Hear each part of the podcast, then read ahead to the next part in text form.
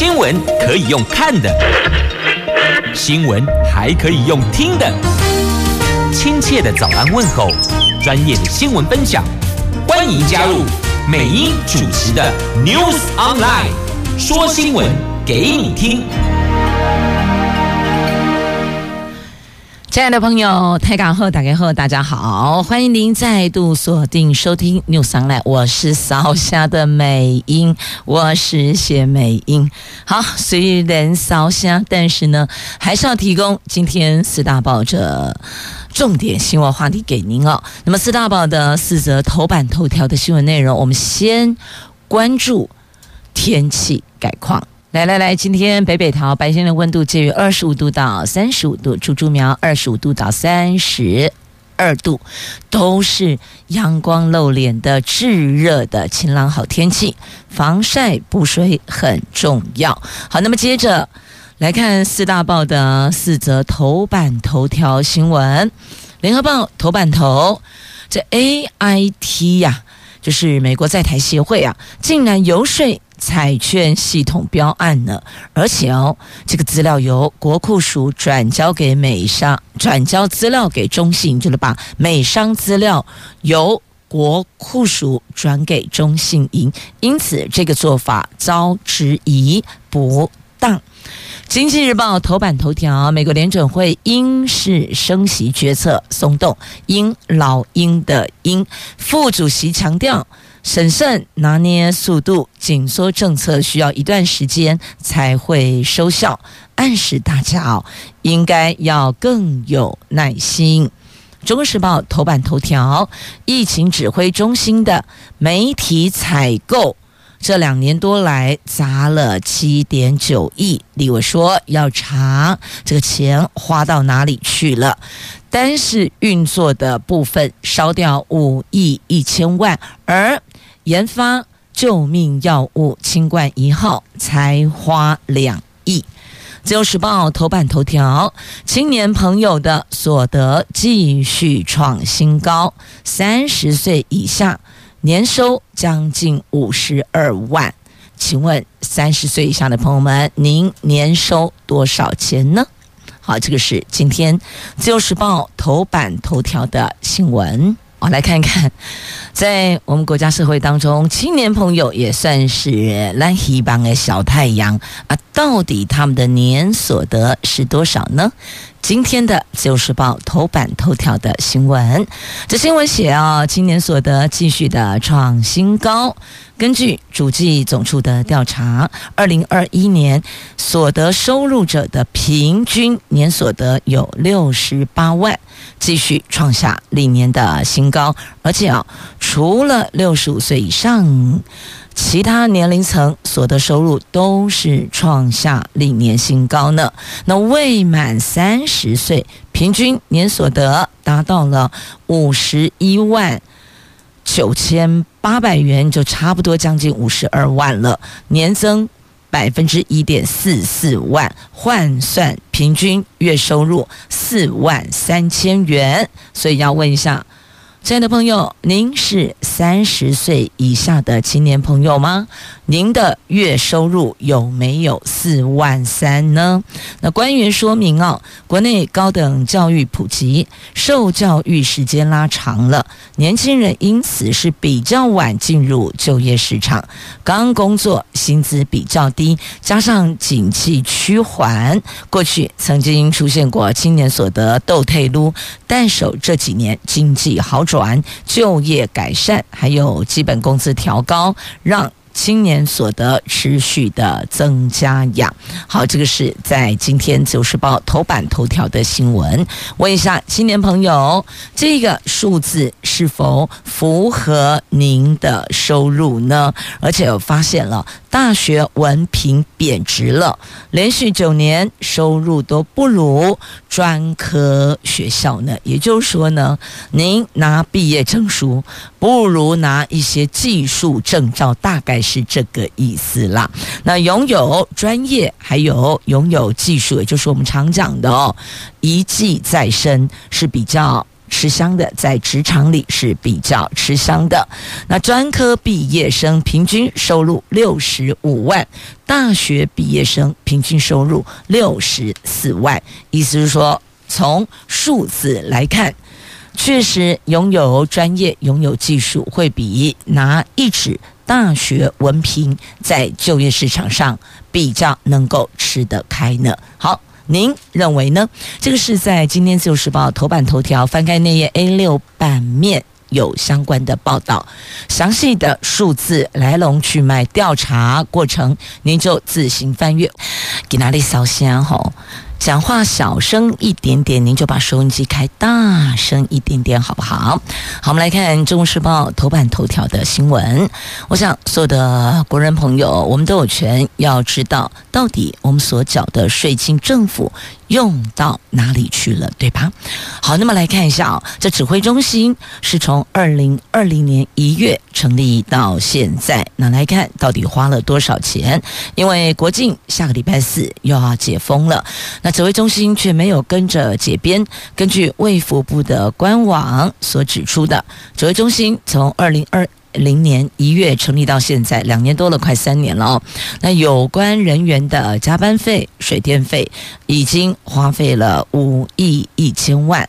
每一天的午后直播记者会，还有拍摄。防疫大作战等等的防疫宣导，这个部分烧掉七亿九千万。相较之下，有关国人确诊后的救命药物中药新冠一号的研发经费只有两亿元，因此在野党要求审计部要积极调查防疫宣传预算有没有拿去独厚特定的绿色媒体。那卫福部必须要对指挥中心的存在价值和必要性提出专案报告，不要让指挥中心沦为陈时中的第二竞选总部。那行政院从疫情爆发以来，总共编列了八千四百亿元作为防疫的纾困特别预算，其中卫福部用在防治疫情预算是。一千九百零一亿，而现在已经执行了一千七百一十二亿元。那疫苗采购的部分，四百四十三亿元的经费编列。其次是买裁剪的耗材设备，还有防疫奖励金。这个采购设备。两百三十亿防疫奖励金，两百三十亿，但是呢，用于研发中药清冠一号的办理抗病毒中药新药研发计划是两亿三千万。那两年多来，指挥中心人员的加班设备维护是五亿一千万，平均一年两亿。卫福部说。指挥中心将开设到明年二零二三年的六月底。换句话说呢，在一年时间要在两亿，在指挥中心的人事跟基本的管销。那这个指挥中心说五亿一千万，不是只有指挥中心这一栋楼的水电、通讯费跟加班人力，还包括了有机场、港口、机关署。六个区管中心等人员的加班费，聘雇临时人员的薪资，还有防疫旅宿数位课程的教材制作以及访视辅导等等。那值得关注的是，有一笔是用在媒体通路集中采购案的多元管道宣导专线。这一笔经费是七亿九千万，就差不多将近八亿了哦，是拿来做防疫宣导，包含午后两点直播的记者会，还有拍摄防疫大作战的广告、防疫政策沟通及媒体通路集中采购契约，也包含办理一九二二民众通报，还有资讯服务中心。不过呢，前国建署署长邱淑提质疑，根据传染病防治法。政府是可以征用传播媒体频道做防疫宣导，就不必花钱买广告了。难道这一笔经费是用在绿色友好媒体的额外置入吗？是拿来养网军跟粉丝专业运作吗？所以邱淑媞提出了质疑，说把这一笔钱砸到民间，请问拿人嘴软那就会免费帮指挥中心出征，铲除异己。好，讲这个话的是前国健署的署长邱淑媞。那另外呢，前疾管局的局长苏益仁说，指挥中心存废。跟药物跟疫苗的 EUA 是两回事，因为紧急授权使用早就可以在食药署、在疾管署的架构下运作，就像美国。他们没有中央流行疫情指挥中心，他们依旧有食品药物管理局来审查紧急授权使用，还有疾病管制局来制定相关的防疫措施等等。那立法委员则说，不要让指挥中心沦为城市中的第二竞选总部。这民众党立委张其禄说。防疫已经开始进入不同的阶段，民众大多数也都已经接种疫苗，非常习惯做生活上的自主防疫。因此，指挥中心的存废确实要认真检讨。那也强烈建议卫福部应该揭露清楚，到底哦这些预算。都标给了哪些媒体？未来这些宣传费用的相关预算，应该要有明确的汇整，并且对国人交代，绝对不能够有黑箱作业，要详实监督啊！那再来，疫情流感化了，明年度的防疫经费却飙了四点五倍，这已经写下机关署史上最高预算。八百四十五亿，有专家批批评的批哦，说误判情势，浪费公帑。而蓝营则是质疑，这一笔预算是为了后年二零二四年的政策绑标啊。好，这到底感受如何？我想所有的国人朋友心中自有一把尺。接着我们来看联合报的头版头条新闻，也请所有的听众朋友您来听听看，如果换成是您，你会不会有压力呢？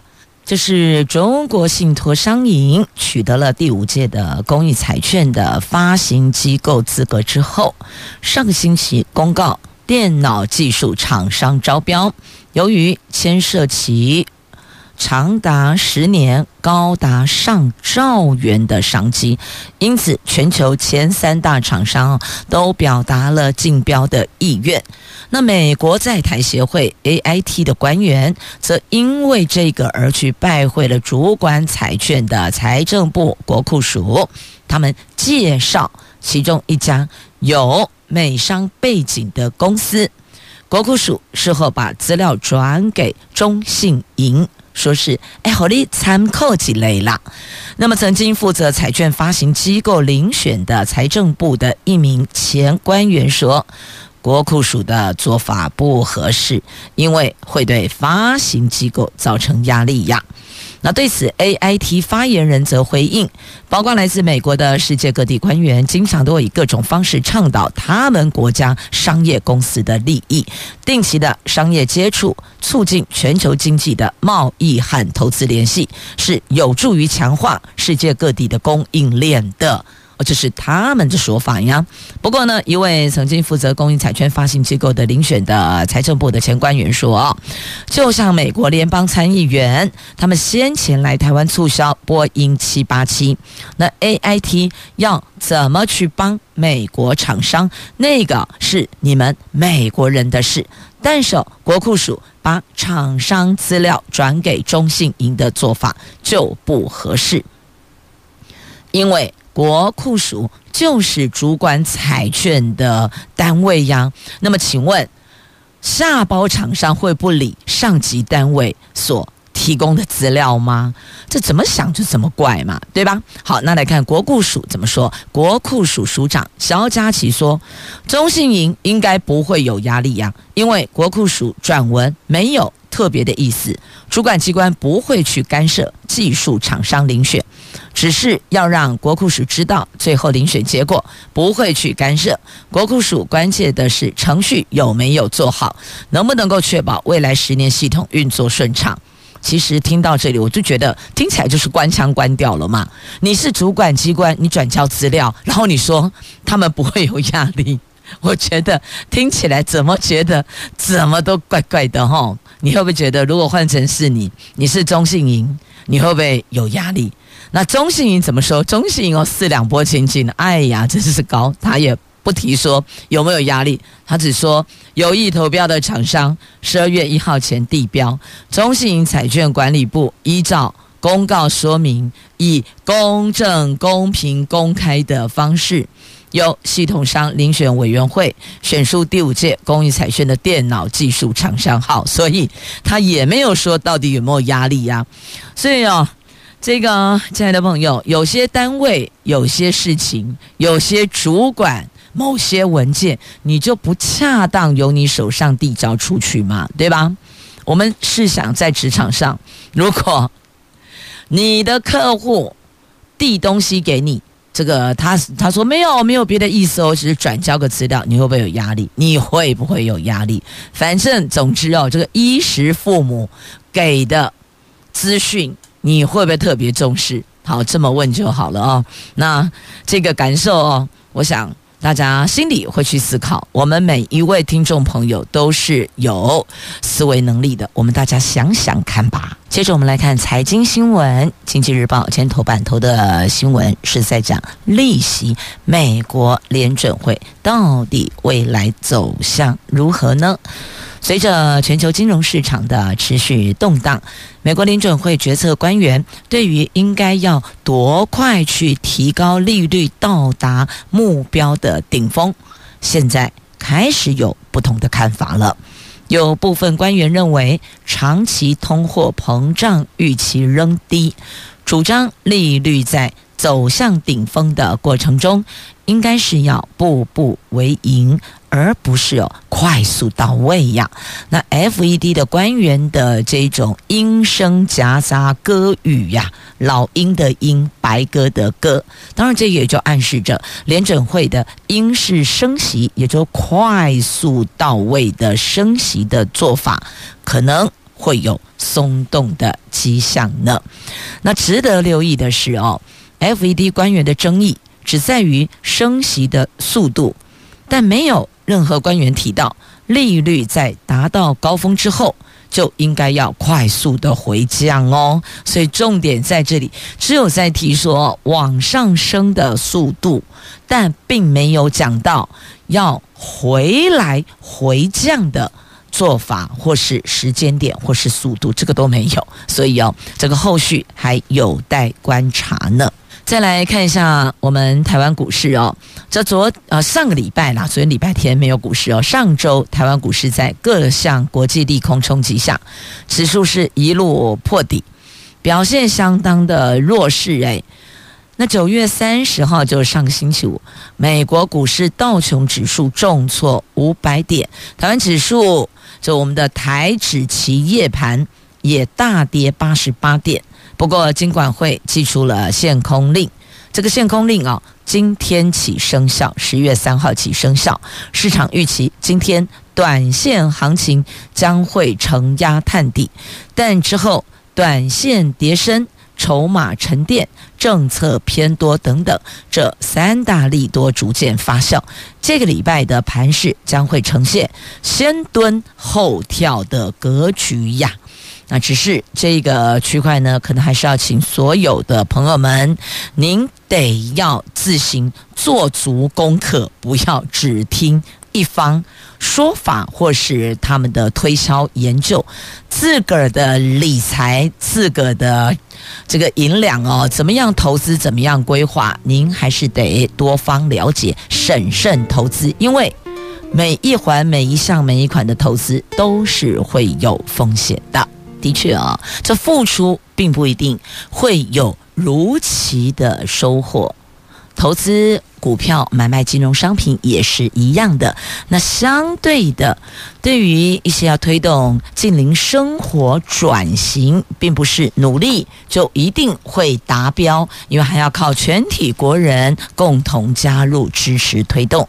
像我们的碳标签，还有包装品的那个循环包材，这个部分的推动就很牛不化，因为没有强制力，而且事办之后。然后就没有然后，因为没有下文了。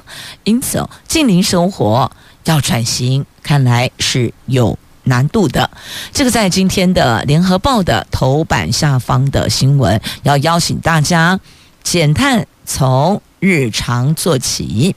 那政府公布了二零五零年净零碳排路径还有策略，宣示要透过十二项的关键战略达到净零目标，而且强调民众改变日常生活的行为是启动净零转型的关键点。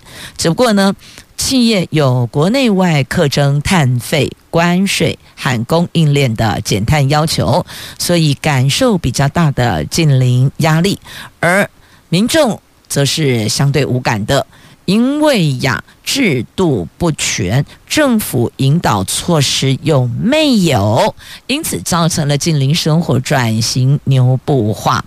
那像事办循环箱袋，可是缺乏实质的诱因啊，所以其实哦，使用循环箱、循环袋的民众很少啦。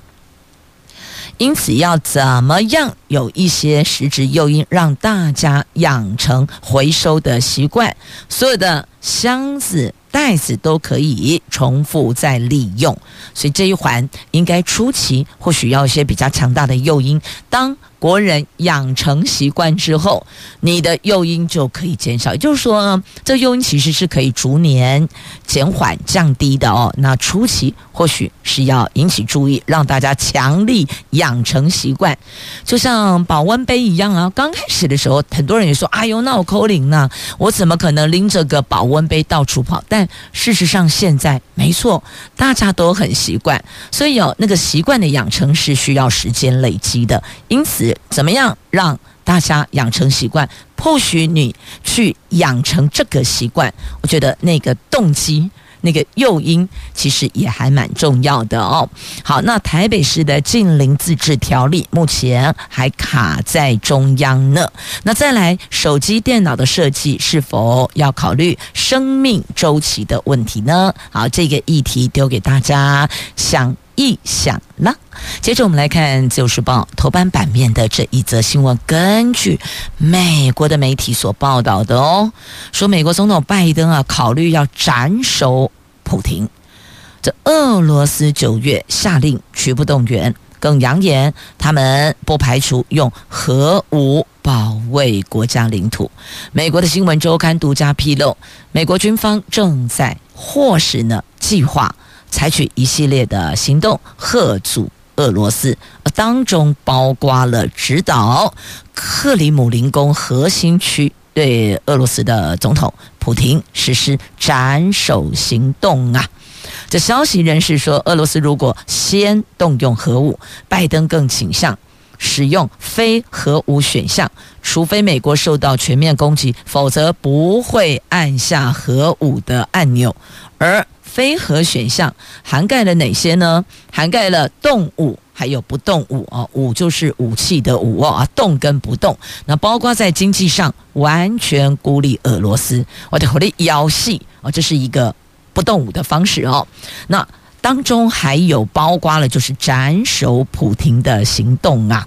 那目前最重要的是非核军事选项，通常是使用常规武器、特种作战，还有网络啊、太空攻击啦，包括了指导克里姆林宫中心对普廷发动斩首攻击等等等啊。只是呢，这样的一个消息一出来，你说这是不是又升高了核战的威胁呢？好，这个是在今天《自由时报》头版版面的新闻。那么接着我们来看中时头版下方，敏感海域就台湾海峡了。在台湾、日本互相广播喊话，我们借护台湾大学的研究船叫“新海研一号”海巡舰对峙日本十个小时呢。在台湾大学新海研一号研究船在九月二十九号中午，在我国东部海域进行科学研究，竟然遭到日本海上保安厅公务舰艇靠近骚扰。海巡署获报，立刻就派出了我们的花东舰前往实施借护任务。花莲舰十二点抵达后，向日本用广播的方式主张这个地点是我国。专属经济海域。但是呢，日本也回呛，那个地方是他们专属的经济海域，因此哦，就看到了三艘船在敏感水域僵持十个小时，一艘是我们的军方的花莲舰，一艘是日本的。保安厅的公务舰艇，另外一艘就台湾大学的新海研一号的研究船呢，就在这儿对峙呢。好，那么再来，同样今天《中国时报》头版下方的新闻提到了这个一男的征兵的这个人数哦，十年来新低呀，只有十一万八千人内。那现在立法院的预算中心建议。积极推动女性的退役官兵教招，受到少子化的影响，内政部统计，民国一百一十一年度的征兵吉林男子人数，就是年纪到的一男啦，有十一万八千人，创下十年来的新低。那如果说我们以婴儿的出生年度还有人数来推估，未来几年满十八岁的青年人数会大幅减少。那志愿役招募会面临巨大的挑战，因此立法院预算中心建议，应该要积极推动女性退役官兵教招，检讨对女性退役官兵友善环境，以利女性参加教招。那不知道这个部分，您是否也认同呢？不管是男性或是女性朋友，听到了立法院预算中心的建议，您是否也支持女性就是退役官兵教招哦？女性退役官兵的教招呢？来，接着我们来看《旧时报》头版下方的新闻，这不得了了哦！这印尼的足球赛暴动。踩踏造成一百二十五人死亡，这是全球体育史上最严重的灾难之一呢。这印尼东爪哇省马郎市。在一号举行的足球赛发生了暴动踩踏事件，警方赛后为了维持秩序，驱散激动的球迷，向球场及看台释放催泪弹，导致慌忙逃离的观众推挤踩踏，造成至少有一百二十五个人丧生，有三百二十三个人受伤，成为了体育史上死伤最惨重的事件之一呀。那国际足总。则批这是难以理解的悲剧，哎，怎么会这样呢？其实球场里早就禁止使用催泪弹了，怎么这里还有催泪弹呢？那现在印尼的总统下令停赛进行调查呀，在这里要预请所有的朋友们，如果参与大型活动，万一有状况，最最最当下要留意的是。彼此的推挤踩踏，那一个造成的伤亡会非常的严重。以前曾经有过演唱会发生推挤踩踏而造成人命伤亡，也再次吁请大家参加活动要注意，要留意自身的安全。好，那么接着再来就是报头版版面的百里侯直辖市的百里侯的选举民调。高雄市有四位参选人，我们到现在好像比较常听到是陈其迈跟柯志恩，但还有另外两位啦，无党籍的曾颖丽、郑宇翔。好，那么来看民调，分别陈其迈是百分之五十二点一，柯志恩是百分之二十点三，那么。五档级的曾颖丽百分之二点一五，五档级的郑宇翔百分之一点一二，但是还没有决定的，包括拒绝回答的有百分之二十四点四二呢。好，这个是高雄市长的自由时报所做的民调，那详细内容您就自行翻阅了。我们这儿接着要前进，这一则新闻要提醒您留意：假设如果因为受到了地震或是风灾而造成您的财产损失，想要向国税局来申请税捐减免，请您务必记得三十天之内要提出申请，而且要记住有三大步骤，要把握灾损减免三步骤。第一个。一定要拍照存证，这有图有真相嘛？你必须要有证明啊！拍照存证。第二个，减负文件。第三个申请减免，这必须是不可抗力的灾害才可以申请税捐优惠减免哟。好，这个是在今天《中国时报》A7 版面下方的新闻。如果假设您有这方面的需要，务必记得这三个步骤，还有必须在一个月之内、三十天之内提出申请。再来，这个是很多毛小孩的爸爸妈妈共同的心声啊。这因为宠物保险不足，导致毛小孩看病花费，有的饲主真的负担不起哦。这你发现吗？现在少子化趋势，养宠物比养小孩的还要多呢。